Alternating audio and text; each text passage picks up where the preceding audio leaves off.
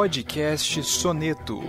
Música em Palavras. Uma produção do site Toque 2 Bandas e Fanfarras.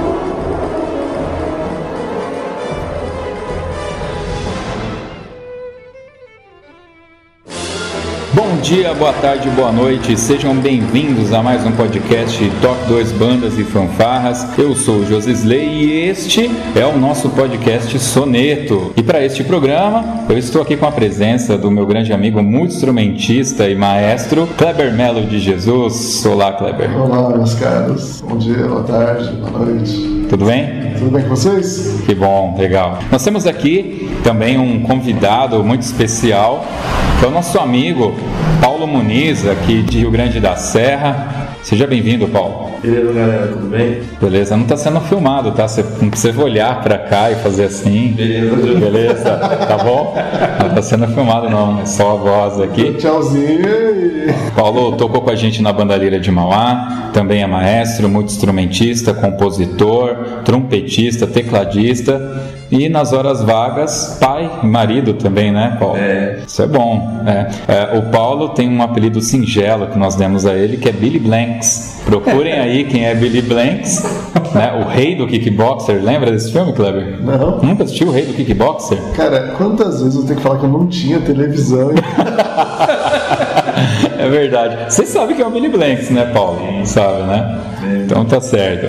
E esse soneto é extremamente importante, muito especial pra gente, porque o entrevistado vai ser um dos membros aqui do Toque 2, que é o Fabiano. Seja bem-vindo, Fabiano. Opa, tô aí. Sempre nesse esquema, Fabiano, né? Fabiano, que está passando férias aqui em São Paulo, Sim, pegar um pouquinho de chuva.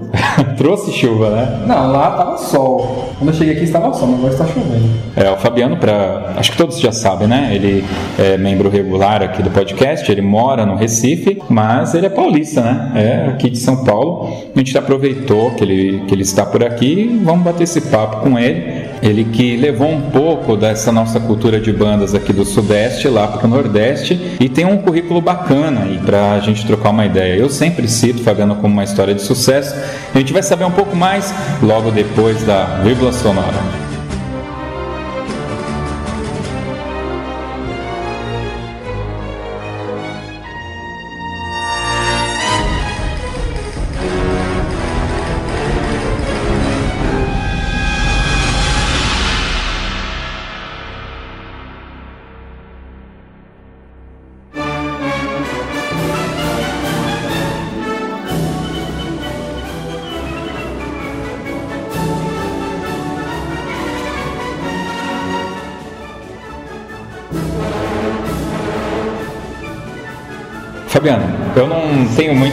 O que dizer logo na abertura, como eu tenho feito nas outras entrevistas, porque a gente tem um grau de parentesco, né? Nós somos primos. Eu ouso dizer aqui que talvez essa sua aptidão musical tenha vindo do lado do seu pai, já que as nossas mães são irmãs e eu sou um péssimo músico, né? Então não dá para dizer que é da nossa família. Então acredito que você deva, deva ter trazido isso daí é, dos seus pais, do seu pai. Né? A não ser que o Kleber, você tem aí alguma lembrança, um momento icônico do Fabiano, para começar aqui? Eu lembro dele com aquele martelo do Chapolin Colorado no, busão. Não foi do Chile isso? Do, Ah, não Quantos concursos? nos concursos?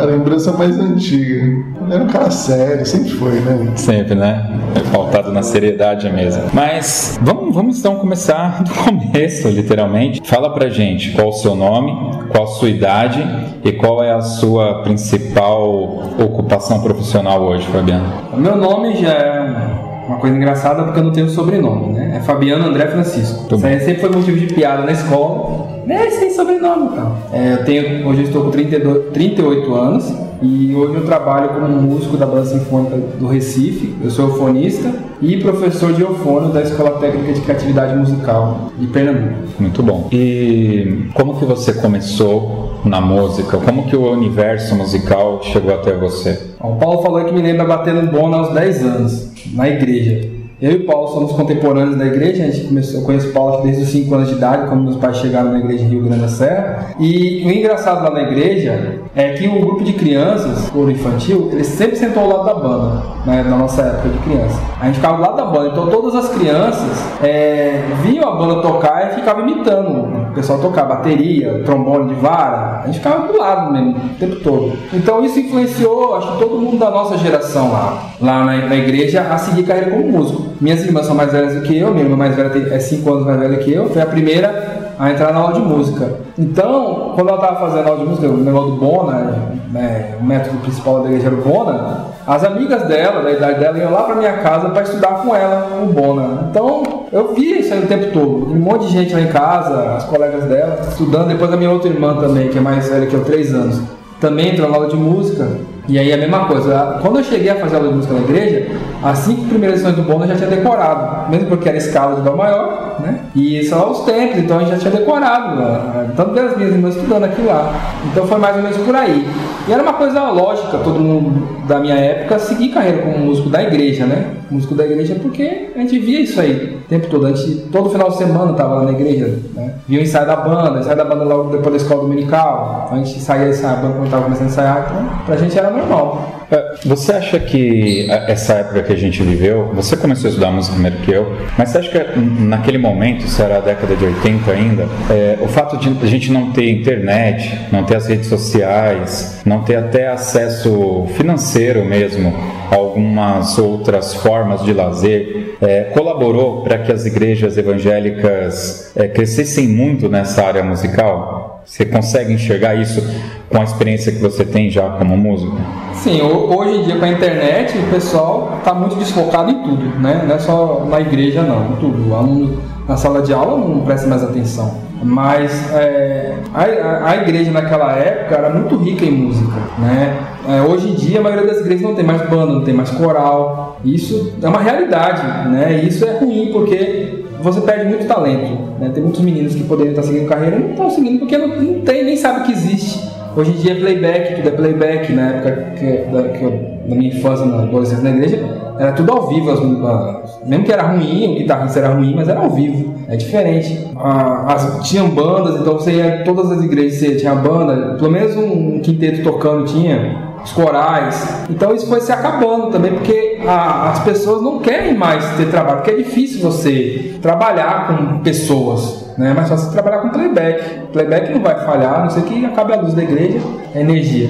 Mas o Paulo trabalha com banda, ele assumiu a banda da igreja, é- que eu tocava na banda também. Ele assumiu, ele passa lá o perrengue do caramba, porque todo ano ele forma música e todo ano tá precisando de música, porque o pessoal vai embora, o pessoal desiste, o pessoal casa, para de tocar, o pessoal arruma uma namorada, para de tocar, a igreja não compra instrumento. Então, tudo isso aí. É uma realidade né, de quem está vivendo o ambiente né, de, de música dentro dos ministérios aí das igrejas, né? Beleza, mas você desde sempre tocou viu, é, eufônio? Não, meu primeiro instrumento foi clarinete, influenciado pelas minhas irmãs.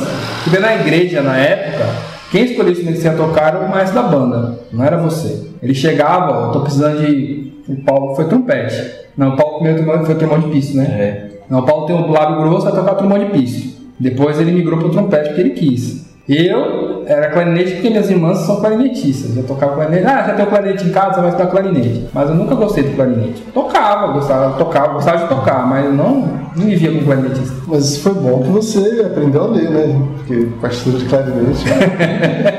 Exigência. Não, claro, a leitura do clarinete é muito mais difícil do que o eufônio. Não. Pega qualquer música de banda sinfônica, mais simples que seja, o clarinete é o instrumento principal na banda sinfônica, né? Faz a maioria das, das vozes principais. assim. Então a leitura ajudou muito. E por quanto tempo que você tocou clarinete? Acho que uns 4 anos. 4 para 5 anos, por aí. Mais ou menos. Quando mais ou menos eu tava com 14 para 15 anos, que eu fui pra, pra Lira, né? Mais ou menos nessa idade. É, acho que foi. 15, por aí, por aí. Que eu fui, eu fui pro eufônio. É, eu eu vou fazer essa pergunta porque, essencialmente, das pessoas que a gente já conversou, acho que você é o primeiro que teve essa formação dentro de um seio cristão, né? E, e até um pouco pela nossa experiência dessa época, como que foi a transição de sair de um movimento sacro para tocar fora da igreja? Profano. É, eu não queria falar profano, secular, para não ficar tão pesado. É, eu estou falando isso por experiência própria. Eu, eu também iniciei primeiramente dentro da igreja. É, não cheguei a tocar primeiro na igreja, eu toquei primeiro na banda lira. Mas eu me lembro de haver bastante conflito porque haviam músicos da igreja que tocavam na banda municipal. E só para citar um exemplo, não é, não é fazendo juízo de valor, não, é essa a ideia, mas só para quem está ouvindo entender o que a gente quer dizer, né? Ah, aqui em Ribeirão Pires tinha lá a festa do Pilar. Então a banda, que era da prefeitura, tocava na festa do Pilar. E o maestro da igreja falava que quem tocava na banda da igreja não poderia tocar na festa do Pilar. Isso vivia é, é, trazendo problemas, né, conflitos. Como foi para você? Porque eu me lembro que ainda no, clarinete você chegou a tocar na banda municipal em Ribeirão Pires. É, eu ainda tocava clarinete quando eu entrei na banda municipal. Assim, é, muito desse conflito que você falou é, começa com os maestros da- das bandas, né? Claro, a igreja tem as normas, mas também a, a família em casa, né? Meus pais sempre foram evangélicos, assim, não sempre foram, mas desde que eu sou pequeno eles são evangélicos, mas sempre tiveram a mente muito aberta, sempre souberam discernir tudo, assim. Então, para mim, não foi um choque tão grande. Assim, eu não tive essa, essa repreensão em casa. Né? O, na igreja, você passa um pouco de bullying, vamos colocar assim, dos outros músicos da banda da igreja, porque sempre tem essa coisa, ah, você vai tocar no mundo? Lá você vai tocar a música do mundo e tal.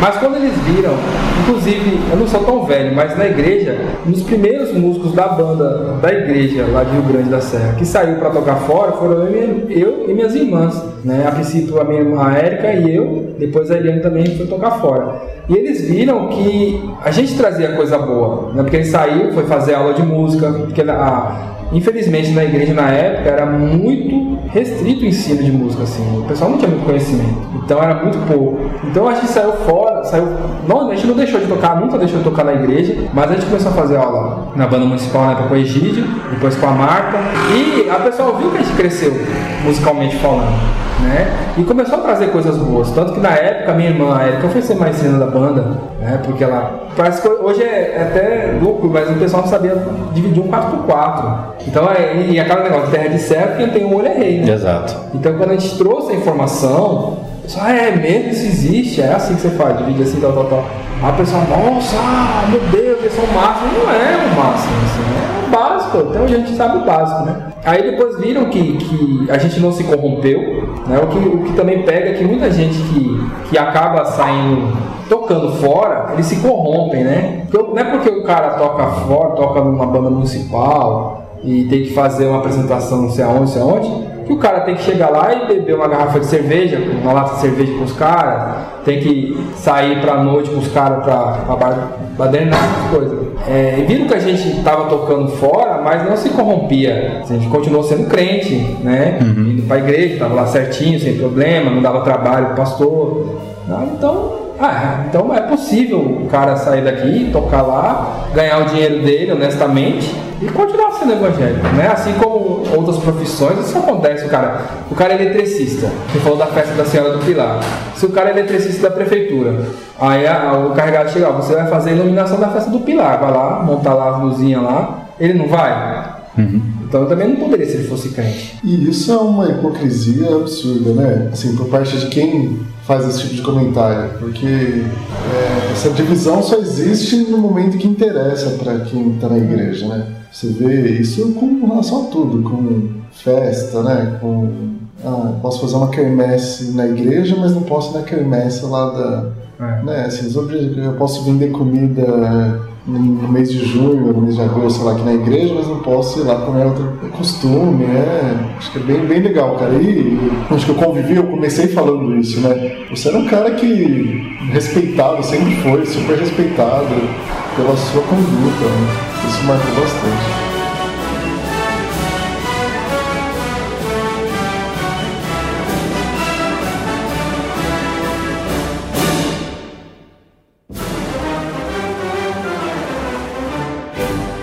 Quando você estava na banda de Ribeirão, nessa época eu estava. A gente tocou um pouco junto. Tocou entre aspas, né? Porque eu estava mais ali para aprender, mas eu era ainda muito ruim naquela época.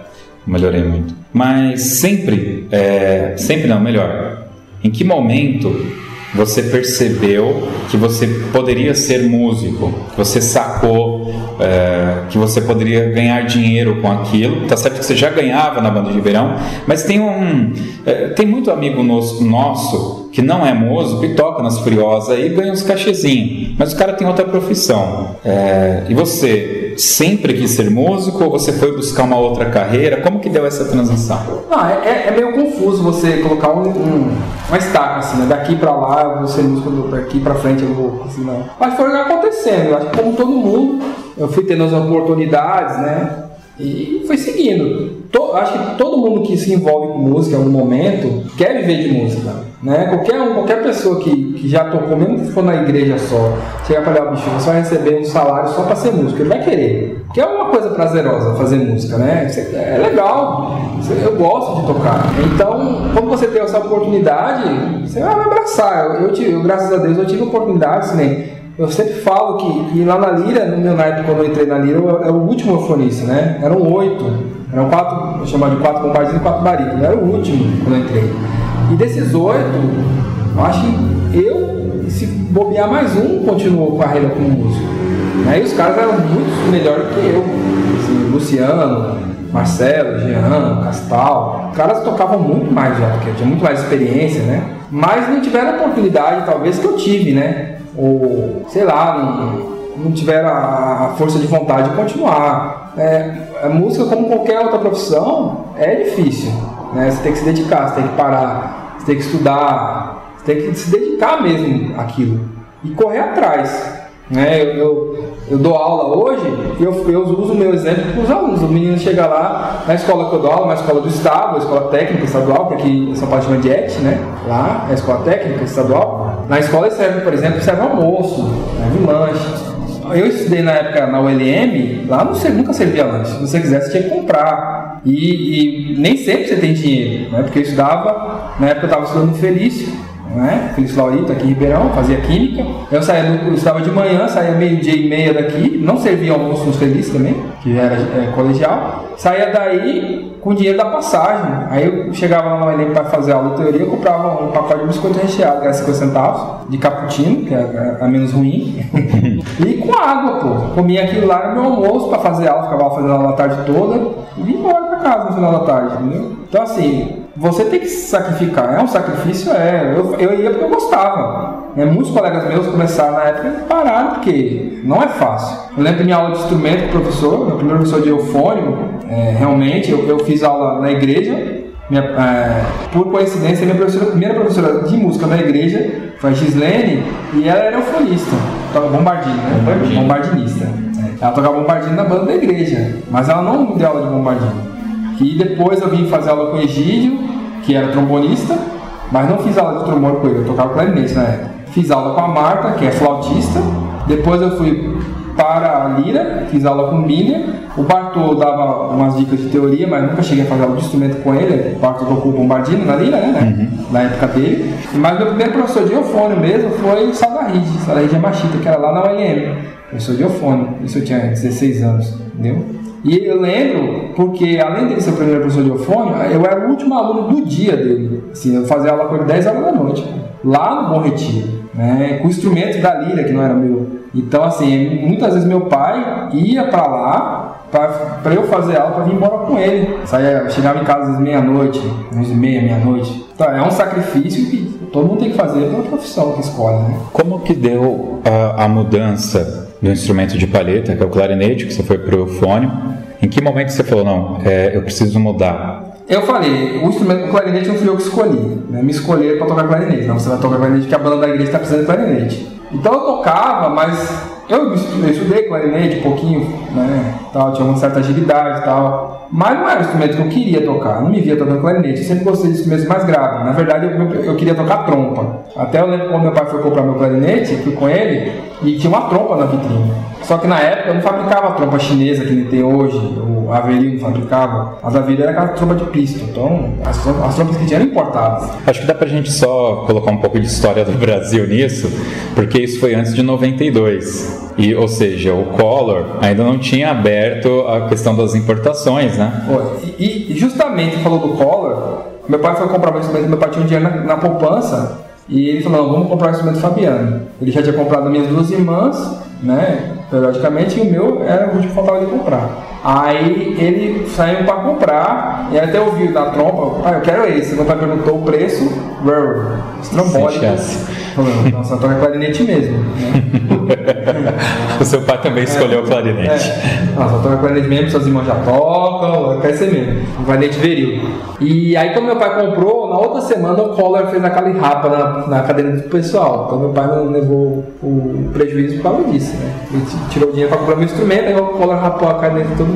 É, aí comprou o clarinete, eu toquei clarinete na banda da igreja, ainda demorei né, a fazer parte, tocando na banda, porque não tinha professor, eu tava para desistir, aí até que mudou o maestro, veio o Isaac Almeida, que é o, o, irmão que chegou na igreja, ele é genro do pastor Luiz Monteiro, que já faleceu. E Isaac ele chegou com uma visão diferente de música para a igreja. Até então, a banda da igreja tocava uns hinos, assim, uns arranjos estranhos, né, Paulo? Todo detonado, assim, uns arranjos que não tinha nada a ver.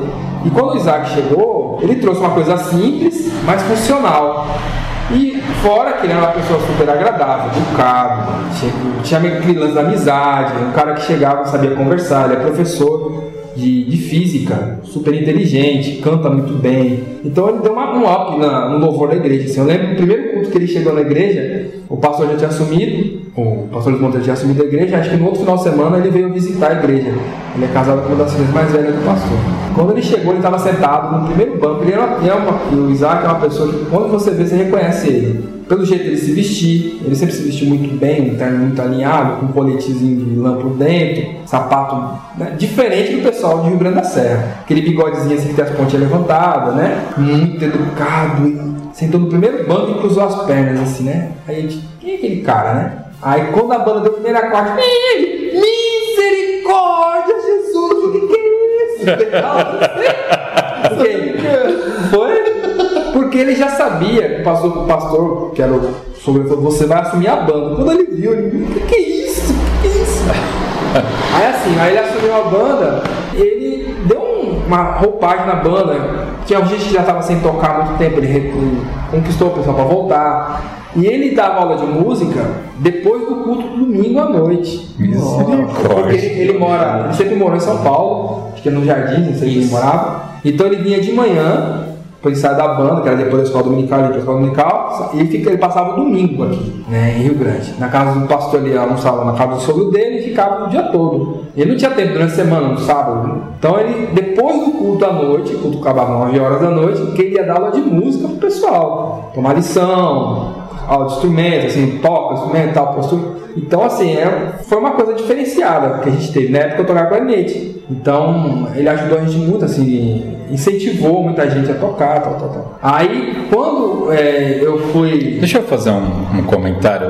O, o, Paulo, o Kleber podem interromper também. É. É, olha que coisa interessante. A gente está falando de uma época em que no domingo tudo fechava mesmo, né? Hoje em dia eu mesmo deixo para fazer a compra da casa no domingo, porque eu não tenho tempo durante a semana. Mas se você quiser fazer as compras às três da manhã de uma segunda-feira, você consegue, porque a gente está vivendo, principalmente aqui em São Paulo, talvez no Amazonas seja diferente, mas aqui em São Paulo tudo é 24 horas. Acho que a única coisa que não abre no final de semana são repartições públicas é, e banco, cara, porque o resto tudo funciona, né? É, como a gente acabou acabou pegando muito nesse lado de igreja, eu me lembro uma vez que uma menina é, foi cobrada porque ela não foi no ensaio de domingo. Ela é uma criança, né? Ela respondeu para irmã: é que minha mãe foi fazer compra. A irmã falou: oh, misericórdia, né? Porque tinha mentido. Como vai fazer compra se tudo fica fechado de domingo? E nessa época era isso, tudo era fechado. Então, domingo era efetivamente quem era crente ia para a igreja, quem não era crente ia se divertir, né? Por assim dizer. Não que não fosse uma diversão para nós também viver nesse, né, nesse meio. É que hoje, acho que até sou um pouco estranho, mas acho que naquela época, é, a gente que não tinha tanto recurso financeiro, inclusive, a igreja era um lugar de conciliação, de amizade e que você vivia momentos muito legais, né? Então, quando a gente a gente também tinha um lance muito de valorizar esse cara que ficava depois do culto, nove da noite de um domingo para dar aula de música, não era um idiota, um bobão que poderia ir para casa assistir Netflix com a família. Não, ele sabia da importância que tinha aquilo para muitas pessoas que estavam ali e eventualmente não teriam acesso a um ensino musical se não fosse no domingo naquele momento, né? Isso é muito legal. E aí, assim, depois desse período, é, eu já estava tocando em Ribeirão, entrei na banda em Ribeirão. Eu não sabia nem que existia banda em Ribeirão Pires, que são cidades vizinhas. Sim. A gente não sabia, não tinha essa informação, né? Hoje a internet, o meio, YouTube é fantástico. Mas a gente não sabia, né? não ouvia falar, a banda também não se apresentava regularmente. Aí eu fiquei sabendo da banda pelo Josi mesmo, que ele foi tocar lá, porque tinha o pessoal da banda da igreja dele que tocava, e falou pra ele, ele foi lá assistir ensaio, viu que existia. Aí, como a gente é primo, ele foi dia lá em casa, ó, oh, tô tocando a banda. resumo, foi assistir ensaio, gostei. Meu pai me levou pra assistir ensaio, inclusive, meu pai, foi meu pai e minha irmã, que era lá na chácara lá em cima. E aí eu fui conversar com, uma, com, uma, com o maestro, na época Egídio, e ficamos na banda. Para quem não ligou o nome à pessoa, a gente está falando do Egídio Pinheiro, que a gente está gravando isso aqui no começo de 2017. Ele é regente dos Patrulheiros Mirins de São Caetano do Sul. Só para referenciar, Sim. ele foi o nosso maestro aqui. maestro aqui em Ribeirão Pires. Então, aí eu toquei na banda de Ribeirão, aí depois o Josi foi estudar em Mauá, conheceu o pessoal de Mauá, foi pra Lira, e aí ele veio, eu tô tocando na Lira e tal. Que Lira, que é isso? Também não sabia que existia, ninguém sabia que existia. Aí ele falou, só que lá não tem clarinete. Lá é só é metais, metais de percussão. Ah, pô, velho. E eu sempre tive vontade, como eu falei, eu tinha vontade de tocar trompa. E, obviamente, a trompa é um instrumento inalcançável na minha época, financeiramente falando. É, na lira não tinha trompa. Não tinha, tinha melofone. Isso foi em 95 ou 94 já? 94. 94 que é. você foi? E aí, quando. Aí o João falou: vamos lá assistir o ensaio, tal, tal. Eu relutei um pouco. Aí eu, não, beleza, vamos lá assistir o ensaio. Aí quando eu vi que a lira, a estrutura da lira é trocentas milhões de vezes melhor que a banda de Ribeirão tinha na época, né? E tem, porque hoje ela está desativada a banda de Ribeirão. Então assim, pô, que som do caramba, tudo diferente, assim, você vê um pessoal tocando com uma consciência diferente, tal, tal. E aí eu lembro que eu vi, eu vi o Kleber no primeiro ensaio, nem não tava no ensaio, um negócio assim, o Kleber fazia segundo trombone, e estavam estavam ensaiando na época o The Fresh Shoots e o Disney Medley. E o Luciano também tinha faltado naquele ensaio que eu fui, que foi no sábado, foi no domingo de manhã, eu acho. Foi num sábado de manhã, cara. Foi no domingo de manhã, que foi? a sua mãe foi na minha casa, no sábado, pra eu vir pra sua casa, pra dormir, pra no domingo pra, com você pensar. E aí quando eu cheguei, aí o Marcelo tava no segundo fone, nota pra caramba, The Fresh Shoes, trombone também, nota pra caramba. Bicho, os caras conseguem fazer isso no meu fone, no bombardinho, né? Eu não faço no clarinete. Aí foi assim, que eu, pô, gostei pra caramba, eu lembro até na volta, eu e o José Caçador no ônibus, e aí, também, vai tocar o quê? Aí vai pra pacote mesmo, pacote mesmo. Aí, José, ele vai pro trombone, né? ele vai pro bombardinho. Eu falei, ah, bicho, eu gosto do bombardinho. Aí, depois disso, eu fui com o Castaldelli durante a semana conversar com o Biller, e aí, não, ficar no bombardinho. E ainda pedi o Biller até o final do mês, que eu concluí o mês aqui em Ribeirão, conversar com o maestro e tal, receber o salário também do mês e tal. E aí eu fui pra lá estudar. Então você foi pra Mauá, você saiu daqui mesmo ganhando aqui? Mesmo ganhando. A gente ganhava uma ajuda de custo, né? Ah, legal. Não era um salário, assim. Não, sim, mas... mas assim, a gente ganhava um dinheiro, dava pra pagar passagem, dava pra comprar alguma coisa. Mas aquela coisa, eu sempre tive esse lance assim da, do, do, do querer do conhecimento, né? De você querer ir para um lugar melhor. Né, um lugar que tem estrutura. Na época, Mauá, é, a gente recebia o dinheiro da passagem, né, tinha o lance das bolsas de estudo, Então, e, e, o projeto musical era outro, o contexto era outro, a proposta era outra. Para quem queria aprender música lá era muito bom. É, né? aqui no ABC, lá era referência. É ainda, eu acho. E, e aí a gente, eu fui, pô, pra Mauá e deixei o clarinete. Aí minha mãe, mas você vai, você vai tocar o que agora? Você não tem instrumento, aí até você pegar a embocadura, todo aquele processo e tal.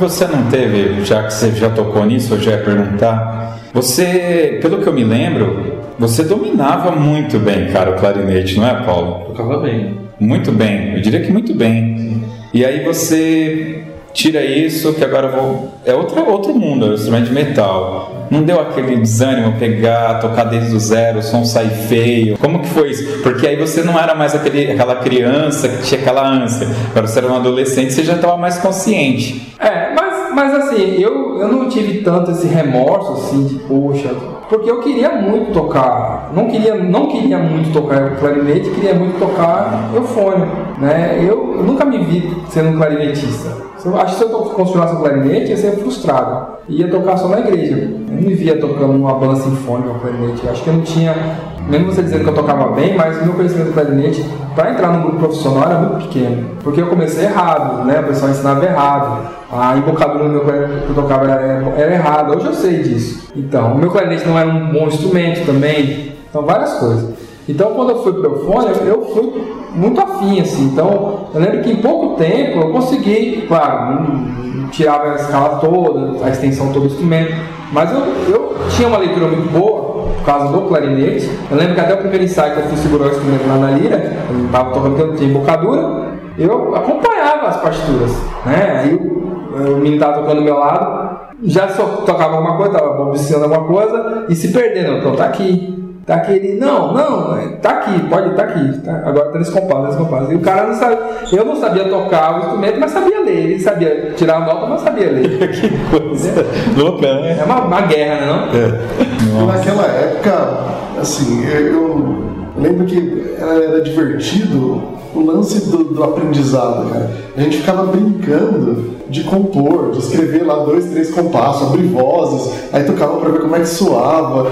Era, era, era lúdico o negócio, tipo, várias, né, várias histórias da galera que faltava para ir pra banda, faltava a escola para ir pra banda, matava aula, fugia de casa para ir pra banda, tipo, tem um lance que, que é um método que eles usam na escola da minha filha, que é o construtivismo. O Marquinhos falou isso no, no soneto dele. É, e a gente, sem saber, usava muito de construtivismo lá, né, cara? Porque esse lance de cada um passar um pouco do conhecimento pro outro, e aí às vezes você tinha que usar o seu jeito, né, para chegar naquilo. Eu, por exemplo, para ler a clave de Fá, eu leio do jeito errado que o pessoal fala, né? Porque eu leio transportando, é. que é errado. Né? Mas para mim isso funcionou de uma forma muito bem. Assim, Agora, tô... uma pergunta aqui. Você lê quando você está tocando, você realmente é, lê e toca com seu instrumento em dó ou você pensa ainda na digitação em si é, é, Esse é uma coisa que dá o um parafuso muita gente. Assim. Porque até hoje, cara, é. eu leio em Fá, né, pra tocar piano e tal, não tem problema, a leitura é tranquilo. Mas se eu vou tocar trombone, eu lembro de na segunda linha, cara.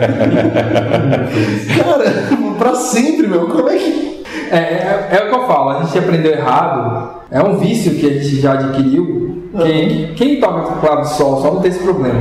É. Porque clave sol é clave sol, né? Uhum. Mas antes de aprender o clave sol, para depois aprender a clave de fá de uma forma errada, você sempre vai ter esse pepino na cabeça. Né? Eu lembro a primeira vez que eu fui fazer aula de solfejo na ULM. O professor tocava no piano e precisava você escrever. Ah, ele dava, a primeira nota é um dó, pã, no piano. E ele tocava uma melodia menos simples e você tinha que transcrever aqui no seu caderno. Tocava, escrevia tudo. Os intervalos, terça, cima terça, cima segunda, maior, menor, tá beleza. Quando ele ia corrigir, estava tudo um tom abaixo.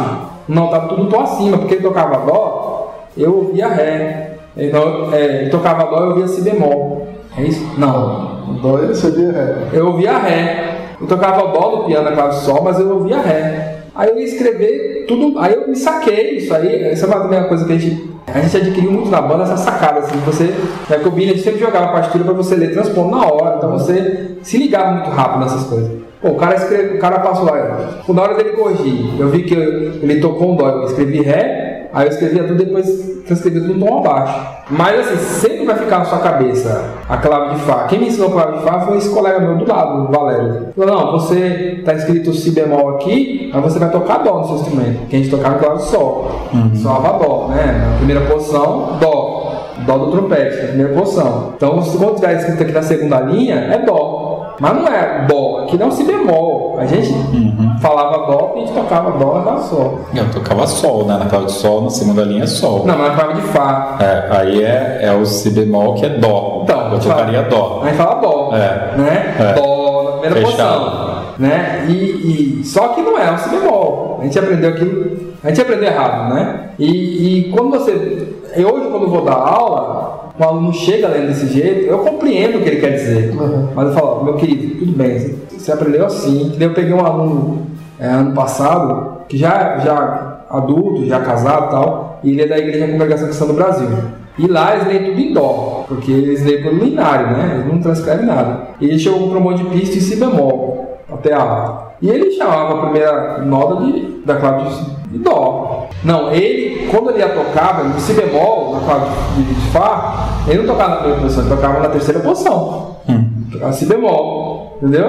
Que já é outra coisa que ele faz. Né? Se você e ele fosse tocar na partitura, você tocaria dó e tocaria si bemol. Daí é eu, eu, lembro que minha cabeça deu um nó. Eu estava bem no começo na banda Lira e tinha um quadro novo no, na escolinha do professor Raimundo. Colocaram um trombonista lá, não sei se vocês lembram dessa época.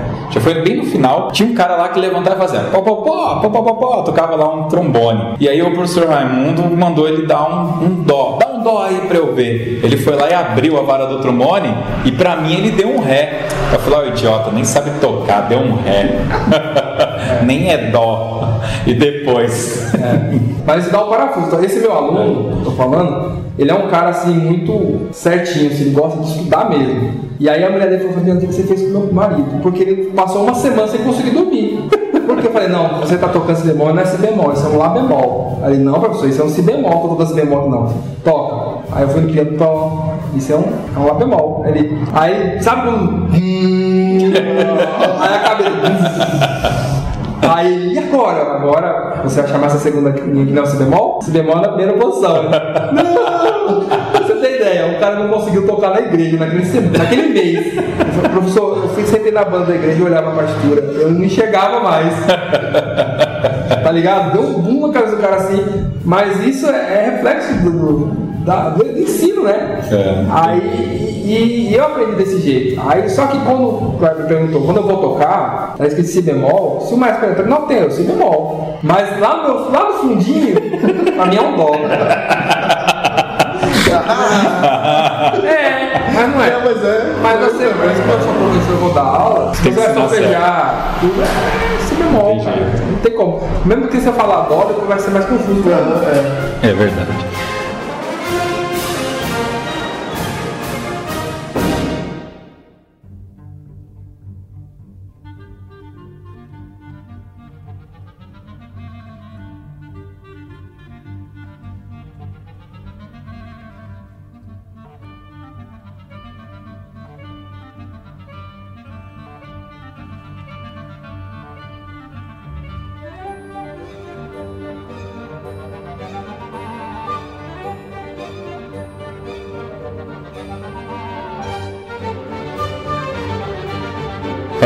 Eu acho que uma das grandes sacadas da sua trajetória profissional, e não é à toa que eu sempre que eu vou citar é, algum exemplo, eu cito bastante o Flávio Gabriel do trompete e você, porque você está mais próximo da gente e talvez seja mais palpável do que o Flávio, porque o Flávio é um outro contexto, né? É um semideus, né? É um semideus. um semideus, né? É, só contextualiza aqui que eu não me lembro muito bem. Você começou a fazer um estágio na área de química, não foi isso? Você trabalhava durante o dia. Eu não me lembro se nessa época você chegou a sair da Lira e você investiu só nos seus estudos? Na, na época, eu, quando eu entrei na Lira, eu já estudava química no Felício, fiz técnico em química no Felício Laurito. E no meu último ano, eu já estava tocando a Lira tudo, no meu último ano, em dezembro, para eu me formar, eu consegui um estágio numa empresa aqui no ABC, como técnico em química. Até, não sei se você lembra, eu comecei a trabalhar dia 1 de dezembro, dia 20 eu saí de férias. É. Férias coletivas aqui da ABC e tal. Aí naquele ano seguinte, eu, eu continuei na Lira, normal. Eu trabalhava a semana inteira de segunda a sexta, e sábado domingo eu tava lá em Mauá. Só que começou a ficar, minha vida começou a ficar muito conturbada. Porque você eu saía de casa 5 horas da manhã para ir trabalhar, pegar esse trem legal, né? Naquela época o trem era legal, né? Nossa. Tá, não tinha ar-condicionado, não tinha nem a musiquinha do, da, do Carcará Pega Mate Com, não tinha. Era o trenzão mesmo, né? E eu trabalhava na estação tava do ATI, na época não tinha, metrô também era só. Então, velho, era punk assim. Trabalhava o dia todo na empresa, na empresa metalúrgica e final do dia vim embora, correria chegava em casa às 7 horas da noite, eu ia pra igreja, ficava cochilando, não tinha namorado, não dava pra fazer mais nada. E no final de semana eu tinha que ir pra Lira, sábado de manhã, tarde e domingo de manhã. Aí eu falei pra minha vida, sábado de manhã eu venho não. Parei de ir no sábado de manhã, porque não, não tinha como, velho. Ficava que nem um zumbi no domingo. E no domingo, eu saía do ensaio da Lira, meio-dia, meio-dia e meia, chegava em casa, tomava banho, descansava e à tarde eu tinha que ir para a igreja, quatro horas, a gente tinha ensaio do coral, tinha ir culto à noite, coisa toda. Que é a vida. É. O, o, pessoal é, que é evangélico sabe que a vida de quem é evangélico participa dos grupos da igreja é desse jeito mesmo. Aí só que chegou uma época que eu tava que nem um zumbi, assim, vivia um zumbi. E, e outra coisa começou a afetar a minha memória, eu não conseguia mais decorar. Para quem não sabe, na Lira, na época a gente tinha mais de 20 músicas decoradas de apresentação, fora as marchas. Claro. Né? Facilmente a gente tinha umas 60, 70 músicas na cabeça, na, na cachola. O Bíblia pedia 30 dobrados seguidos, você tocava. Né? Não era marcha, era dobrado mesmo, a militar, levantando o pé alto e tal. Só que aí começou como se fosse uma degradação dos meus neurônios. Assim, eu não conseguia mais lembrar, esquecia os trechos e tal. Música nova não conseguia decorar mais, porque eu não tinha tempo de estudar durante a semana. Ainda ele fazia aqueles intensivos à noite, né? Na sexta-feira à noite, às vezes, quinta-feira à noite, sexta-noite. Eu saía do trabalho, ia direto para ali, né? deixava o instrumento lá já para ensaiar e tal. Mas você chega uma hora que a estafa, né? E ainda aguentei um ano, e no final do ano eu não aguentava mais. Eu não conseguia, não dava conta das músicas e, e a responsabilidade na banda foi aumentando, porque o pessoal que fazia as primeiras foram Luciano, Jean, saíram da banda na época. E aí o Castal passou pro trombone. E aí ele, não, Fabiano, agora você vai fazer segundo fone como, velho?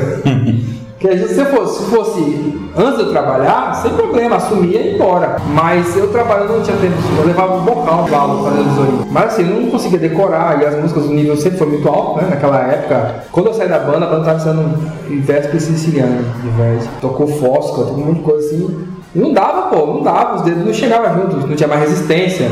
E aí eu, por isso que eu saí da banda, porque eu já tava, eu não tava aguentando, eu sabia que ia prejudicar a banda, porque a banda vai pro campeonato, como é que o cara tava no segundo fone e não tá aguentando tocar? Né? E os moleques novos, tava chegando junto. E na época eu saí, saí eu, Marcelo e Chicão né, ao mesmo tempo. Quase teve um infarto. Mas você fazia aula à noite nessa época de eufônio? Porque teve uma época que é, você. Teve uma época que eu fazia também, então eu saía, às vezes saía do trabalho, ia direto pra ULM, né? Depois eu acabei desistindo da ULM também, não dava, porque eu saía, chegava em casa meia-noite, como é que eu ia acordar no dia 5 horas da manhã? E quando eu ia fazer aula, tinha que levar um instrumento. O instrumento no trem legal aí não dá, né? Chuva, Aí eu acabei desistindo da ULM, foi quando eu parei pela ULM, fiquei só na Lira. E depois teve uma época que a, quando eu saí dessa, dessa empresa, um ano, dois anos depois eu entrei em outra empresa também. Mas assim, era aquela correria, hum, a rotina. Quer dizer, você saiu da Lira e parou de tocar? Não, quando eu saí da Lira, eu, eu já tinha meu instrumento. Na época, então, na época eu estava trabalhando, ainda tinha um adendo. Eu ainda tocava na banda de Ribeirão também. Ah. Eu voltei a tocar na banda de Ribeirão fone. Eu, eu tocava clarinete, na época eu saí. Depois quando eu comecei a tocar o fone, eu voltei tocando o fone. Fiz o teste. Mas você banda sinfônica? A banda sinfônica de Ribeirão. Foi, o tocou na banda de Ribeirão também. E aí o ensaio aqui era na quinta noite. Então, quando tinha ensaio, eu tinha que levar o instrumento para o trabalho. Não tinha carro, né? Tinha que vir com o instrumento para o ensaio à noite, na quinta e na sexta-feira ensaio de naipe. Então, assim, você fica super lotado. Quando eu saí da Lira, mesmo saindo da Lira, ainda continuei tocando a banda de Ribeirão. Porque aqui a rotina era mais leve, né? músicas mais fáceis e tal. E, e aí foi. Complicado.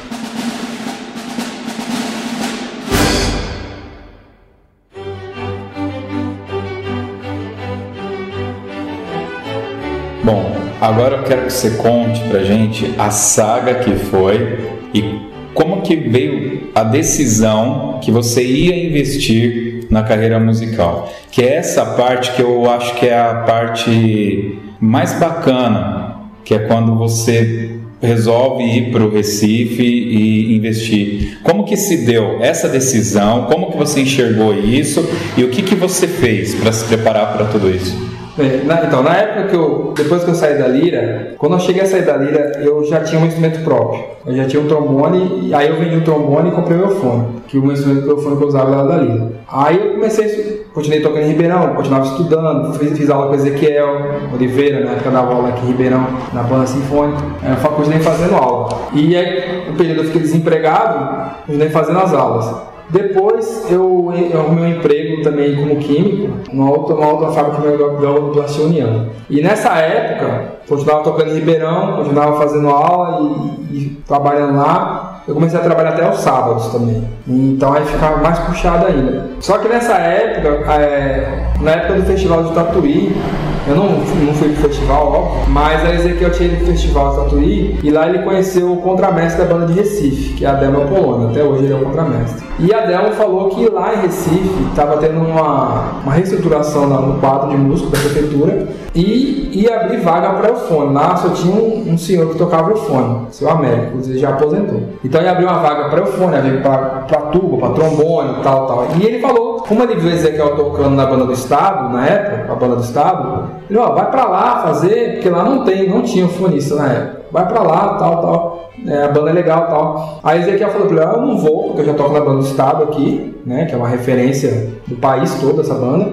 Mas eu conheço o pessoal que, que meus amigos que tocam que eu posso indicar. Aí na época ele passou o contato nosso, é meu, né, e do Chiquinho de Tuba. E aí a Delma entrou em contato com a gente, ó, é, Ezequiel passou contato de vocês pra mim, Ezequiel já tinha falado comigo, e a Delma me ligou falou, ó, passou o contato, se vocês estiverem a fim de ir, eu aviso e tal. Eu falei, não, pô, é uma boa, legal tal. Mas atenção assim, pô, eu moro em São Paulo, minha vida toda em São Paulo, né? Não tinha caído a ficha ainda. Daqui para ir para Recife. Não conhecia Recife nem, não tinha ido lá nem a passeio. Mas eu fiquei na minha. Aí o Chiquinho, e aí Fabiano, o que você acha? A gente tá desempregado. O Chiquinho tinha acabado de se casar, ele se casou em fevereiro, né? Naquele, daquele ano. E aí, Fabiano, o que a gente vai fazer? Falei, cara, não sei, vamos orar, né? O crente o fala. crente assim, ora. Vamos, vamos orar. Aí eu cheguei em casa e fui comentar com a minha mãe. Né? Na época eu tava trabalhando na Pastor União. Falei, mãe, e aí? O cara veio, falou que vai abrir um concurso, vai concurso público, de repente. E aí, o que a senhora acha? Ela, vamos orar, meu filho. tá bom, vai. Aí depois de uns dias, aí eu e Chiquinho sempre se encontrava, a gente ia pensar no quarteto junto, com, ia conversando, tal, tal. E aí, e aí, o que você acha, que não, o cara falou que lá é assim assado, a, a chance da gente passar no teste porque não tem concorrência tal, tal. Aí eu fui conversar com a minha mãe de novo e minha mãe, olha, eu acho que você deve ir. Tenta, né? Não vai custar nada. Aí eu, tá bom, então vamos, vamos tentar. Aí eu falei, mas tem um empecilho grande. Qual é o primeiro empecilho? Melhor ter, ter tempo para estudar. Isso era um mês assim de setembro, essa época. Foi logo depois do festival todo que acontece em julho, foi mês de setembro, agosto, setembro por aí, que, que o cara lançou. E o teste era para ser em dezembro daquele ano. Isso eu tô falando em 2001. Olha, o teste passei em dezembro. Eu, pô, velho, não tenho tempo, tô trabalhando. Aí eu até falei com esse aqui, esse aqui, ó, aumentar as aulas aí, né? Passar uns, uns conceitos e tal. Aí beleza, comecei a intensivar as aulas. Eu falei, mas o meu empecilho maior é o emprego. Porque como eu vou chegar pro, pro chefe e falar assim, ó, cara, eu vou ali em Recife fazer um concurso. Já volto. Daqui a pouco eu tô aí.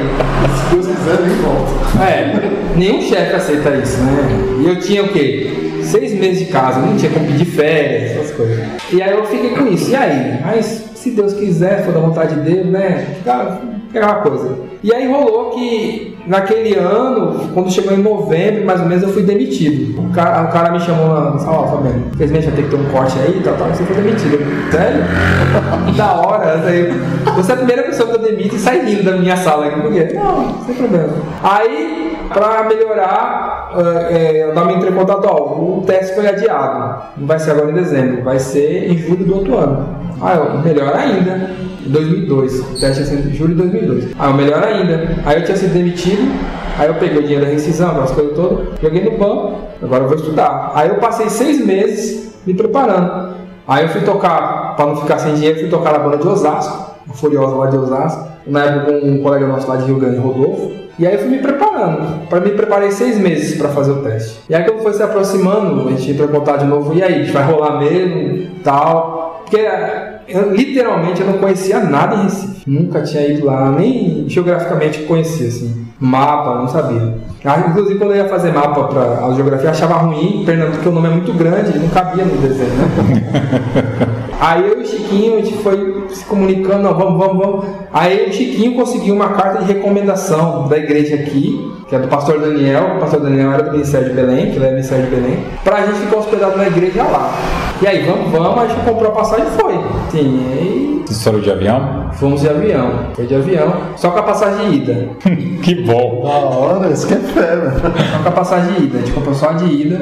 Aí eu, ele, foi, ele, foi, ele foi uma semana antes de mim ainda, que eu, na época eu tava tocando em Ribeirão, e tinha os compromissos com a banda, não podia ir, tinha umas apresentações a fazer, eu tinha que estar lá, né? E ele foi uma semana antes de mim, e fez a minha inscrição lá, tudo, pro concurso. E aí eu fui, depois de uma semana eu fui. E eu cheguei na igreja, se eu não me engano, foi um. um tava tendo um congresso na igreja, a igreja estava hiperlotada, assim. A igreja lá é 5 mil membros, cabe sentado na igreja. A gente ficou hospedado no prédio fica atrás do templo, assim. Tem o estacionamento todo lá atrás. Muita gente, muita coisa. E assim, a gente que é crente, a gente acredita que tudo é da vontade de Deus, né? Porque o irmão que, que era o administrador do templo na época, esse não chama de caseiro, chama de administrador lá. Ele é um irmão que ele já morou aqui em São Paulo Inclusive ele era aqui da igreja de Ribeirão, no ministério aqui de Santos, ele foi do ministério de Santos, ele conhece Ribeirão Pires, conhece Grande da Serra, conhecia Santos. Aí quando eu cheguei, o Chiquinho chegou e conversou com ele, eu cheguei e recebeu super bem, assim, ele é um irmão que tem uma cara muito brava, ele é muito bravo, é, é Gilberto o nome dele. Ele é muito bravo com todo mundo, mas com a gente ele foi super legal. Aí acolheu a gente, tipo, ó, o tempo que você precisar ficar aí, pode ficar, tal. A gente ficou hospedado na igreja um mês. Que coisa. Fazer os testes, eu fiz o teste da... Foi uma semana de teste na banda, que é o teste você... Cada dia era um instrumento, né? Aí teve teste prático, depois eh, no final da, no final da semana eles fizeram todos os candidatos que passaram na, naquelas prévias, montaram a banda pra gente tocar, fazer o teste prático na banda. Aí mais escolheu uma música para avaliar cada naipe. Esse aqui tinha solo. Um bolero de Ravel para avaliar os clarinetes, solo clarinete. O fone também foi bolero de Ravel. E aí foi, mas assim, foi interessante no teste porque tinham cinco candidatos de eufônio, só tinha uma vaga. Eu não conhecia ninguém de lá, ninguém também me conhecia, mas mesmo Recife sendo uma capital, ela é muito pequena, então todo mundo sabe de tudo. E era muito interessante, Ei, conta a sua história, você veio de onde, você veio de São Paulo, né? todo mundo me conhecia na rua. É engraçado você andar na rua, e aí, Fabiano, opa, não, não sabia quem eram as pessoas. Isso é muito engraçado, né? E o único menino que eu conheço, que eu me lembro que fez a prova comigo, e eu ainda sou amigo dele, que é o Marquinhos, é, apelido dele é Choquito, ele fez a prova na época, ele não passou, só ficou eu. Na primeira eliminatória, dos cinco só ficou eu para fazer a prova final ser aprovado. Mesma coisa na tuba, ficou só o Chiquinho e um outro rapaz. E infelizmente o Chiquinho não pôde ficar, eu assumi o que estava suplente, né? Mas assim, foi um, uma, uma, coisa muito intensa. É, depois você a ficha cai, eu fui para lá, esse teste, fiz o teste, aí já saiu o resultado, você foi aprovado, assim, mas eu não fui convocado logo de cara. Aí o Márcio me chamou, ó, você não vai ser convocado agora, mas você quer ficar fazendo cachê já, já começa a trabalhar imediatamente. Aí já ficou lá fazendo cachê, aí foi alugar uma casa e essas coisas todas. Da hora, cara. É fantástico. E aí eu voltei para São Paulo em dezembro daquele ano. Deu para namorar esse tempo todo? Deu para ficar indo no cinema todo final de semana? Deu para ficar comendo tudo que você queria, fazendo tudo que você queria? Claro que não, né? Eu falo assim que a minha vida na época era uma vida de escoteiro. Porque na casa que a gente alugou, a gente tinha dois colchonetes que a igreja emprestou foi o que emprestou, um, um botijão de gás com fogareira em cima, umas panelas que a irmã, que morava vizinha, emprestou. É o que tinha. Quanto tempo você ficou morando dessa forma? Ah, bicho, até dezembro. Foi aí. Fora o mês que a gente passou na igreja, foi cinco meses assim. E a molecada hoje não quer abrir mão de nada. Não quer, cara. Nada. Cedo pra caramba. É, eu, o Paulo, eu voltei só a cabeça, né? Grande assim. Cresceram demais, né? Foi verdade. Eu lembro quando você voltou aqui. Ah, eu tava passando fome lá, né? Mas porque, ó, eu nunca tinha cozinhado na minha vida. Criado com a minha mãe, mãe, casa de mãe, casa de mãe, cara. Não tem essa, não tem frescura na casa da mãe, né? Então, roupa lavada, mamãe, comida mamãe, lá não, eu cheguei lá, eu e Chiquinho, tinha que se virar pra tudo, entendeu? Então, aprendi muito. E, e, quando eu falo assim que a gente foi na vontade de Deus, porque a gente vê as coisas, o, o, a providência nas mínimas coisas, né? Tem uma história que uma vez aí o Chiquinho conseguiu levar a esposa pra, dele pra lá, ela passou um mês lá. É, ela foi no mês de novembro e voltou em dezembro com a gente. Aí eu lembro que um dia a gente tava, tava em casa, assim, tinha uma mesinha também, esse tipo de boteco que o irmão lá vizinho emprestou, umas três cadeiras. Aí o Chiquinho, aí a mulher do Chiquinho, ó, Chiquinho, vai lá na, na barraca lá e compra umas batatas pra gente fazer batata frita pra almoçar, só tinha arroz. Aí o dia que a gente tinha em casa, tipo, era 5 reais, assim, né? Aí o Chiquinho pegou aquele dinheiro e foi. Aí ele contando que foi de cabeça baixa, resmungando, poxa, eu tô aqui, Deus uma vontade do caramba de comer carne, essa, essa, essa luta, essa guerra, e você, e a gente, né, tô aqui e tal, né, eu não vi na sua vontade, pô, tô aqui. Aí quando a fé ele falou que, que olhou pro chão assim, tinha lá ó, 20 reais, assim. Aí ele pegou aquele dinheiro, aí quando ele voltou, a gente não tinha visto isso. Quando ele voltou, ele voltou com um monte de sacola, com carne, com feijão, um monte de coisa, um monte de legumes, assim, é, Chiquinho, cinco reais você comprou tudo isso ali. Não, aí ele contou essa história, que tava indo, encontrou tal. Aí a gente vê que, que a gente creu foi, foi a providência de Deus, né? E assim foram várias coisas assim, que foram acontecendo, que a gente foi vendo, né? É, quando eu escutei a, a história do Flávio, eu, do, do maestro Rogério, a mesma coisa, né? São histórias muito legais. Eu perguntei para ele se tudo, toda histórias, as histórias deles são histórias como a sua, assim, de muito deixar de fazer uma coisa para conquistar algo maior, melhor. Se eles achavam que aquilo era sorte. Acho que até pelo contexto de vida, né, deles. O Flávio falou em sorte várias vezes, o próprio Rogério falou em sorte, você está falando Deus, né? Obviamente que dá para entender aqui que é quando a gente tem uma vida cristã, é, aí não, não, tem jeito, né? Então não sei se dá para eu perguntar para você se foi é, sorte ou se foi trabalho. Mas acho que dá para associar ao que você falou o lance do trabalho, porque a gente também tem histórias de pessoas cristãs, pessoas que têm uma fé muito forte, mas que têm uma vida bem miserável ou não consegue evoluir, talvez por não se entregar com paixão, não se entregar. Que nem você falou, você saiu do emprego, em vez de chorar, não, você riu pro cara e falou: Meu, é agora que eu vou estudar pra caramba e conquistar a vaga, né? E eu acho que isso não poderia passar em branco aqui, porque, ok, tem o lance de Deus, tem a sua fé envolvida, uma fé que eu até compartilho também, mas eu acho que é justo dizer que você também não ficou parado. É, qualquer pessoa que pensa que vai ter uma prova daqui a seis meses, tem que começar a estudar a partir de hoje, eventualmente se é um cara que está focado numa USP, né, para um concurso público, tem, mas não são todos que tem toda essa dedicação, que vai deixar de ter uma namorada, que vai deixar de ir num cinema, que vai deixar de comer alguma coisa que gosta, né? É, a gente pega isso e pessoa que vai fazer regime. Eu vou pegar por mim, para pegar um mau exemplo meu. Eu tô lá em casa com o papel do regime que eu tenho que fazer para perder peso. Mas, bicho, chega na hora do almoço, terminou de almoçar, eu passo lá no café e pego um pedaço de bolo de chocolate e desço junto, não tem jeito. Né? Então, acho que tem esse lance de você também se doar para aquilo, né? Colocar o tem, tem a, a sua parcela de contribuição para aquilo. Ah, Deus quer te ajudar, mas bicho, tem que valer a pena, né? É uma coisa que eu acho assim fantástico, cara. Não, não sei em, qual, em, que momento vai sair esse soneto, né? Mas eu, a gente conhece com uma certa proximidade, né? Então a família do Marinho, do Flávio e do Fabiano. E cara, você, você mesmo falou várias vezes, seu pai ia fazer aula com você lá, lá em São Paulo, cara. A mãe do Marinho, não sei se vocês tiveram contato, é uma pessoa, cara, fantástica. Que, e tenho certeza que tem uma grande parcela de, de participação no sucesso do Marinho. E os pais do Flávio também. Acho que assim, é, essas, essas histórias né, mostram o quanto a família pode ser decisiva na história de um filho. Né? Então, você é o cara que é, né, todo centrado, todo focado, todo. Isso tem muito da participação dos seus pais né, na, nessa questão. Acho fantástico isso, cara. É, total. Acho que é, ainda mais música, né? Que muita gente chama de vagabundo, né? Músico, vai trabalhar, vagabundo, você não, você não é emprego. Eu já fui fazer cadastro em loja, né? Crediário, assim. Qual a sua profissão? Eu sou músico. Não, mas você trabalha com o quê? trabalha com o quê? Eu sou músico. Sim, meu filho, mas do que você trabalha? Né? Toca o fone. Ainda não. Mas é, esse é um Ah, preconceito ser, que rola. podia ser né? profissionista, né?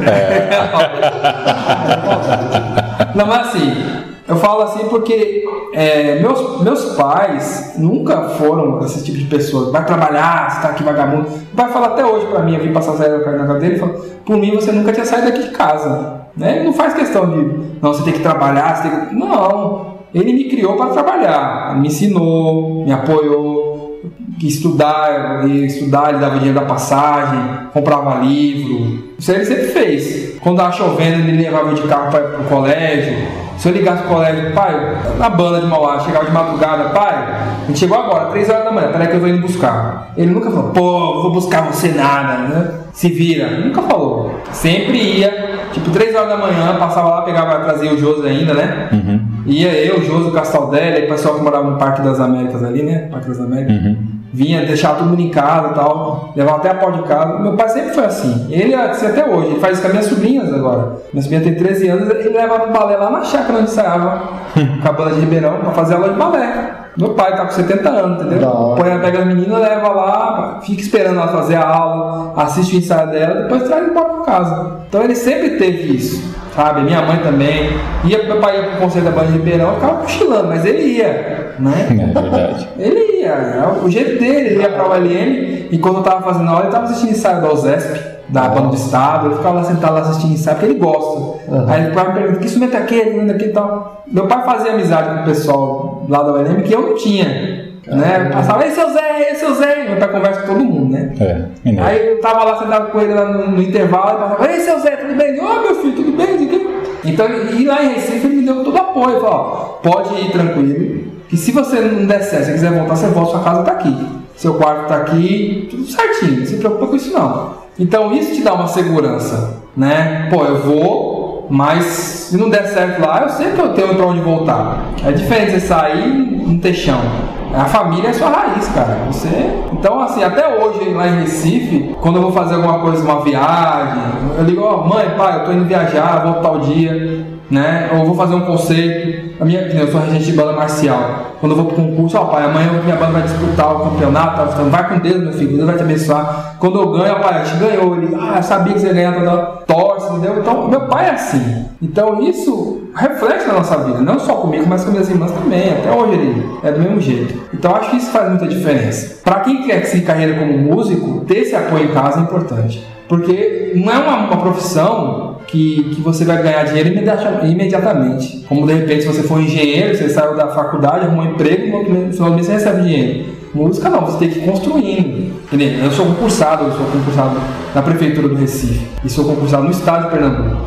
Então eu tenho meu salário certo. Mas muitos músicos que vivem de cachê, de mutreta, o cara, o cara tem que fazer o trabalho dele, assim, tem que uma, se relacionar bem com todo mundo, saber entrar e sair dos lugares, para ele poder ser chamado de novo para trabalhar. ali. Então é difícil, não é todo mundo que tem que engole sapo, não é todo mundo que abaixa a cabeça, né? Você tem que cumprir horário. O maestro pega no seu pé, a gente toca em banda, sabe? O maestro para a banda toda só você, você errou. Se você não tiver sa- sangue frio para tocar, não estiver preparado para tocar, você vai passar vergonha. E você sabe que em meio de banda, se você errou, vocês não conseguiram, os caras tiram sarro mesmo, e a brincadeira é cruel mesmo, né? É, então, assim, tudo isso, você tem que ter um, um lado psicológico muito bem trabalhado, né? Maturidade, para não sair chutando a, a perna de todo mundo, eu errei, e fica todo mundo rindo da minha cara e sair chorando, essas coisas. Você tem que ter maturidade para chegar lá, aqui é meu, meu emprego, eu tenho minha responsabilidade, como todo mundo, vocês têm que prestar conta, mas quando lá no repertório tem que tocar, velho, não tem essa, então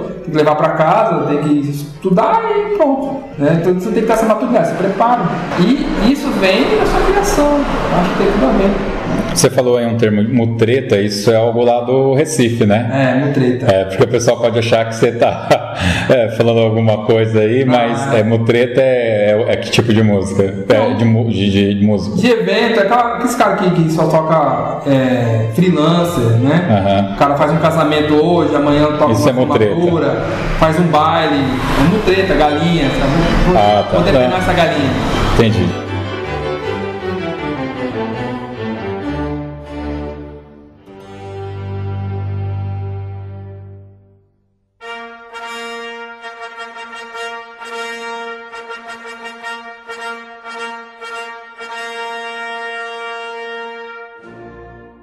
Fabiano, é você, isso da, essa história que você contou pra gente aconteceu em 2002? 2002. 2002. Então a gente tá falando aí, vai, 14 anos que você tá no Recife, Fazer 15 agora, né?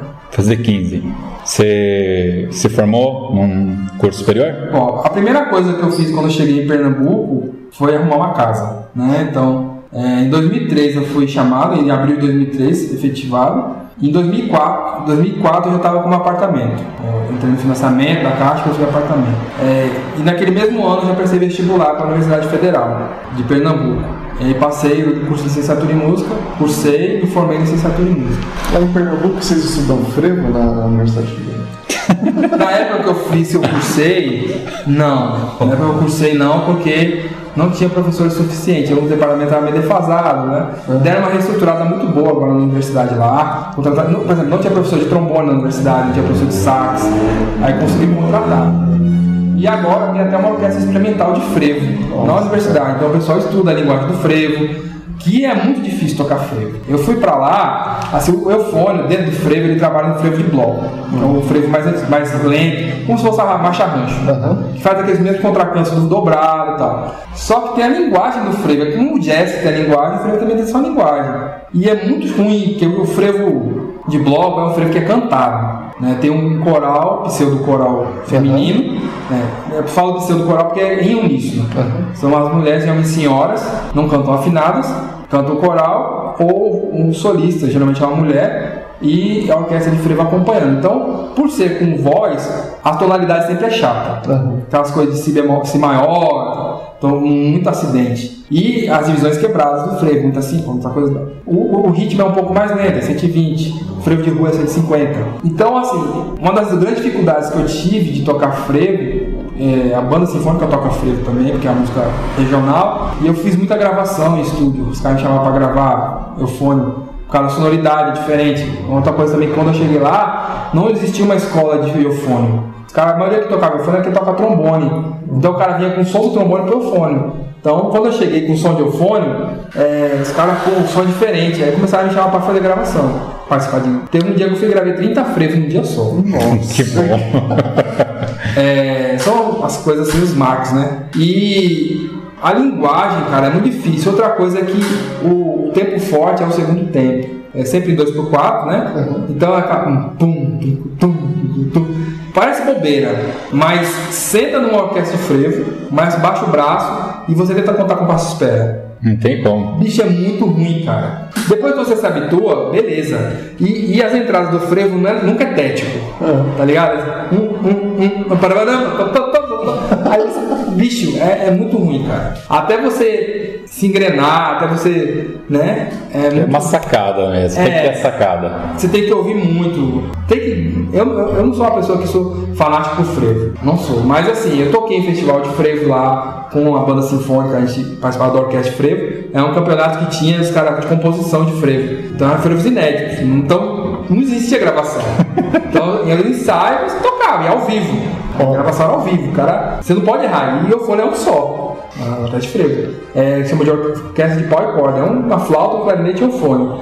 E aí violão sete cordas, cavaco, bandolim. Caramba! E a percussão, o surdo, caixa, tal, bateria, essas coisas. Então, assim, é, é muito diferente. A minha cultura é totalmente diferente disso. Eu fui criado numa cultura mais erudita, né? De música erudita. Mesmo que se for banda marcial, mas a gente tocava muita música erudita, né? Dobrar e tal. E chegando lá, maracatu, frevo, baião, é outra linguagem. E uma coisa é você, por exemplo, canto nordestino. Todo mundo aqui já tocou canto nordestino. Tocado em São Paulo, Agora, to- canto nordestino tocado em Recife, totalmente diferente. Maracatu é totalmente diferente, a, a levada do maracatu e tal. Então, assim, você imagina você chegar, cair de paraquedas, e eu lembro, eu lembro nitidamente, a primeira apresentação que eu fiz com a banda sinfônica, foi, eu tava fazendo cachê, a banda foi tocar numa, numa faculdade lá, e o seu Américo, que era o fonista da banda, faltou.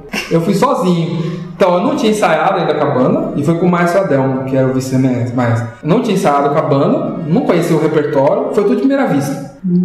E frevo e tudo. Assim, eu. Pô, velho. Maldade, né? Até o goleiro Guerra, que é o trombonista baixo lá da banda, e fica sempre perto de mim, ele. Pô, Fabiano, você se ferrou hoje, hein? primeira vista, cara. Você tocar frevo de primeira vista. E o cara não vai, né? vai tudo, tudo, tudo, tudo, tudo, vai no ritmo que você tem que ir, entendeu? Aí, pô, velho, é sacanagem. Mas eu fui, graças a Deus, hoje lá, quando o pessoal fala em eufônio, eles lembram de mim. O lado bom. Não é aquele cara que toca mal, não. Lembra-se que eu tive- tenho uma boa referência, né? Consegui me estabelecer como eufonista na banda sinfônica. Fui chamado várias vezes fazer gravações tal. Professor de eufônio. Então, ajudou um pouco, né? Na igreja também eu continuo tocando, toco na igreja até hoje lá na banda Canaã. Então, assim, graças a Deus, me estabilizei lá como eufonista, né? E hoje eu falo para meus alunos, ó, eu hoje eu não preciso mais estudar, teoricamente, né, falando. Agora vocês é que estão estudando, tem que correr atrás. Bom, a gente já está bastante tempo aqui. É, eu queria ainda falar um pouco dessa parte das- da banda marcial, mas a gente vai falar disso num outro momento. Eu acho que o conteúdo que a gente falou aqui é um conteúdo muito bom. Eu vou deixar, mas eu quero rapidamente fazer um overview aqui, ó. A gente está falando de 15 anos que você saiu daqui, foi para lá. Tem um marco aí de histórias que saiu de um, an- de um, de um núcleo extremamente cristão erudito, musicalmente falando, e foi para um popular frevo, maracatu. Abertura do carnaval de Recife. É, uma coisa, né?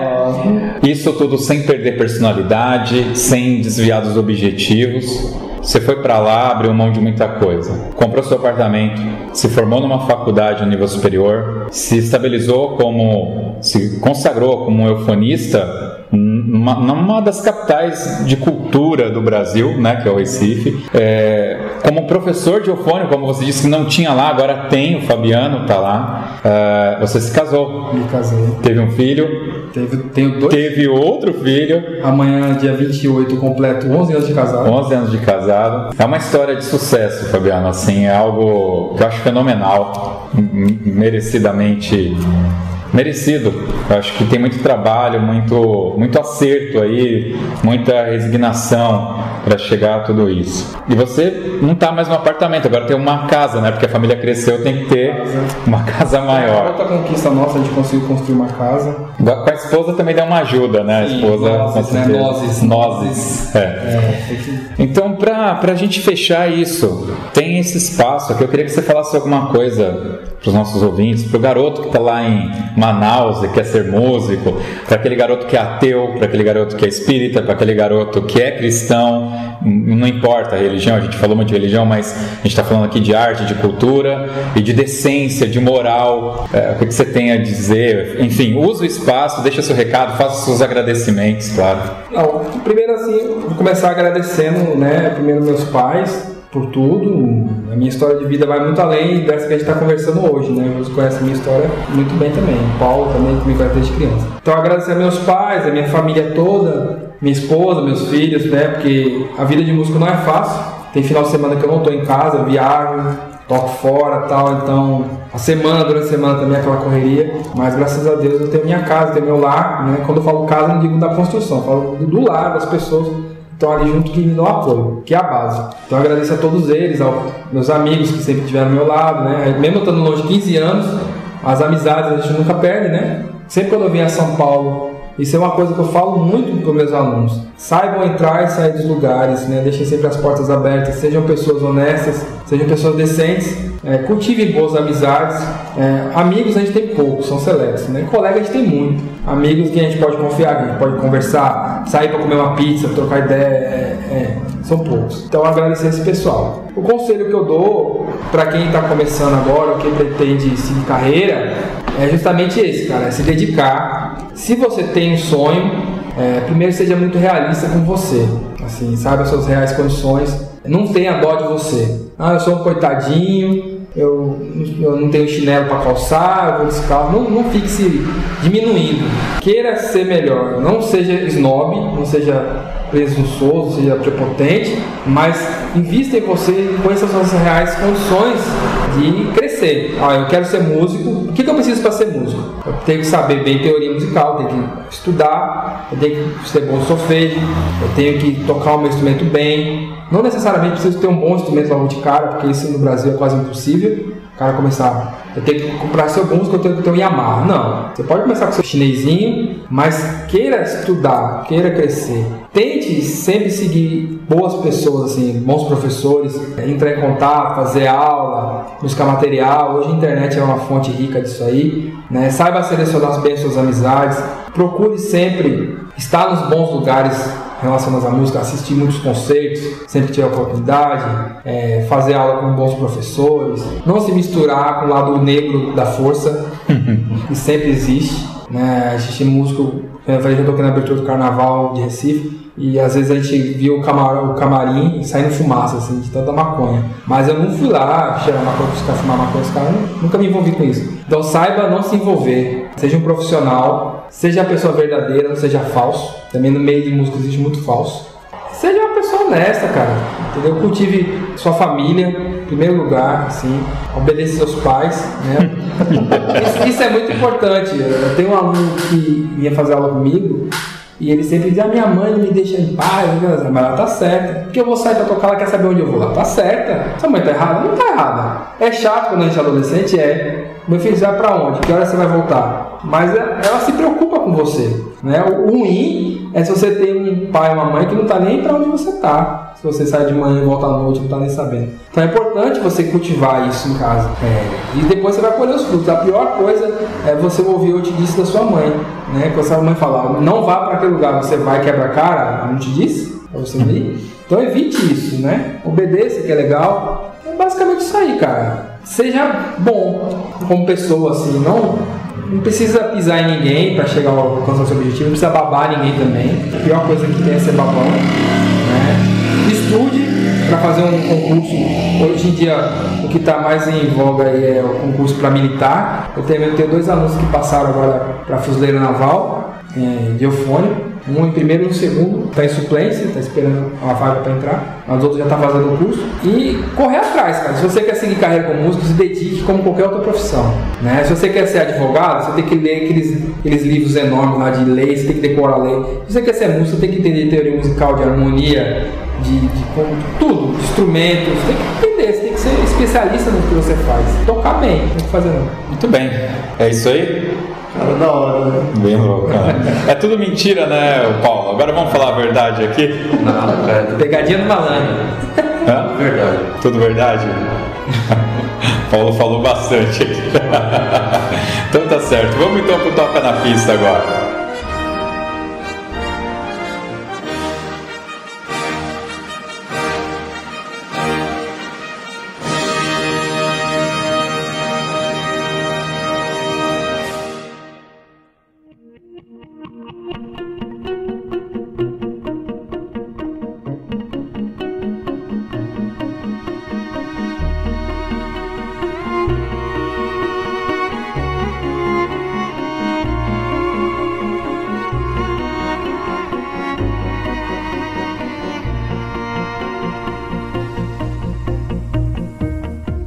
Fabiano, hoje você é o convidado, então você tem que escolher uma música pra gente fazer aqui no final e, claro, dizer o porquê dessa música.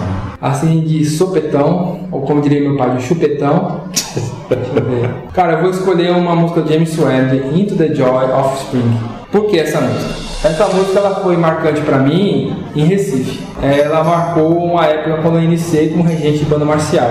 Foi a primeira música que a minha banda tocou. E foi uma quebra de paradigma lá. É, até então as bandas só tocavam abertura de ópera, como era aqui em São Paulo na década de 90. Isso eu tô falando 2004, 2006. O pessoal ainda só tocava abertura de ópera, que em São Paulo já em 94, 95, né? Acontecia. E só tocava isso de qualquer jeito, aquele, a- a- os dobrados de entrada, aquelas marchas militares ainda. E quando eu assumi a banda, marcial Padre Francisco Carneiro, que eu sou regente até hoje. Quem me convidou para ir para a banda foi o que era o, que é o vice-regente hoje, que é o primeiro trompetista da banda. Ele falou, Fabiano, você tem carta branca, que é Luiz Antônio. Você tem carta branca para você fazer o que você quiser com a banda. Eu falei, ah, bicho, minha realidade de banda marcial é outra. Que eu fui ser jurado no concurso de banda marcial lá antes de, de assumir uma banda, e eu fiquei, meu Deus, o que, que é isso? Não do lado bom, do lado negativo.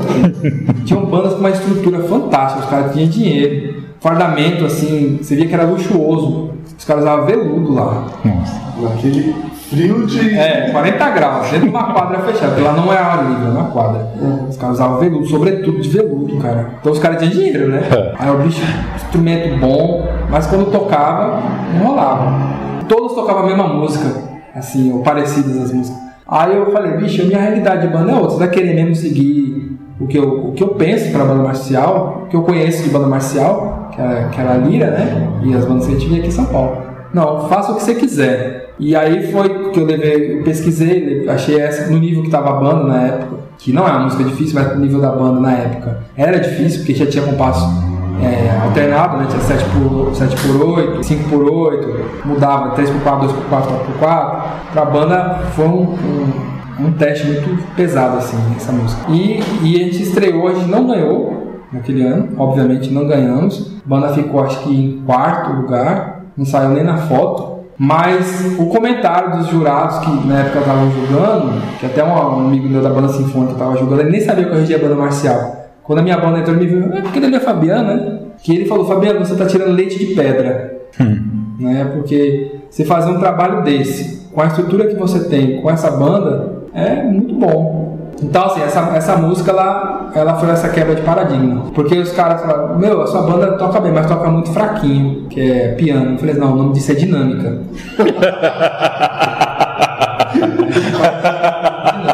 tá ligado? O nome disso é dinâmica. Aí os caras ficaram assim. E aí foi, da- no outro ano a gente ainda não ganhou, ficou em terceiro na, na- no estadual. E no ano seguinte a gente já emplacou e a gente é heptacampeão hoje. Heptacampeão. Heptacampeão Eu estadual. não sei o que que é hepta. Hepta não. Hepta é 5? Sete. Sete. Sete vezes campeão estadual. E Você já passou por isso, já passou, Jesus. É, eu. Sim, eu passei pelo hepta. Foi quando eu parei de contar na lira. E hoje nós somos Penta Norte e Nordeste. Penta Norte e Nordeste. E foi uma quebra de paradigma mesmo, né? Foi, porque a partir daí, mesmo que alguns não admitam, a gente começou a ditar regra, né? Então as pessoas, as outras bandas viam que a gente estava tocando para tentar imitar. Tentaram imitar as músicas, né? eu falei James a gente foi a primeira banda a tocar James Swed lá, depois a enxurrada James Swed. Dei a entrada, tipo de música de entrada da banda, comecei a colocar marchas americanas, coisas, o pessoal foi atrás. Mudei o estilo de marcha, que então era marcha militar, a passe, né? Para marcha americana. No outro ano todo mundo estava imitando. Mudei o estilo de fardamento, que a banda usava o fardamento mais longo. Fiz aquela macacão por baixo, a jaquetinha mais curta. O pessoal foi correr atrás também. O sapato, o pessoal usava o sapato tipo social, cabrais, de salto. Eu coloquei um sapato com um solado emborrachado para facilitar o movimento. O pessoal foi atrás. Não assim, então. Aí, e isso ao longo dos anos, veio, tudo que eu mudei num ano, no outro ano o pessoal veio Mudando também. é. Então assim, a gente começou a ditar regra. É, e foi a partir desse ano aí. É isso aí. Bom, essa foi a, a história. Um pedacinho só, né, Fabiano? Tem muita coisa que a gente não falou aqui, até porque eu nem toquei no, no assunto, mas. Porque não ia dar tempo mesmo, né? Mas tem. Vai ter que ser aquele diário do Faustão lá. Tem que ser, porque tem muita coisa, principalmente até antes de você começar a tocar, tem uma história de vida bem legal aí, muito inspiradora. Então é isso, parabéns Fabiano, mais uma vez. Paulo, obrigado pela sua participação, imprescindível. Kleber, muito obrigado também pela sua participação. E lembrando que todos os links de tudo que a gente comentou aqui estará no link no post desse podcast. Então acesse para que você tenha novas informações, informações complementares de tudo que a gente falou aqui. Se você quiser seguir a gente nas redes sociais, também está aqui no link do nosso podcast. É só acessar toque2.com.br. Fique agora então com Into the Joy of Spring de James Wedding.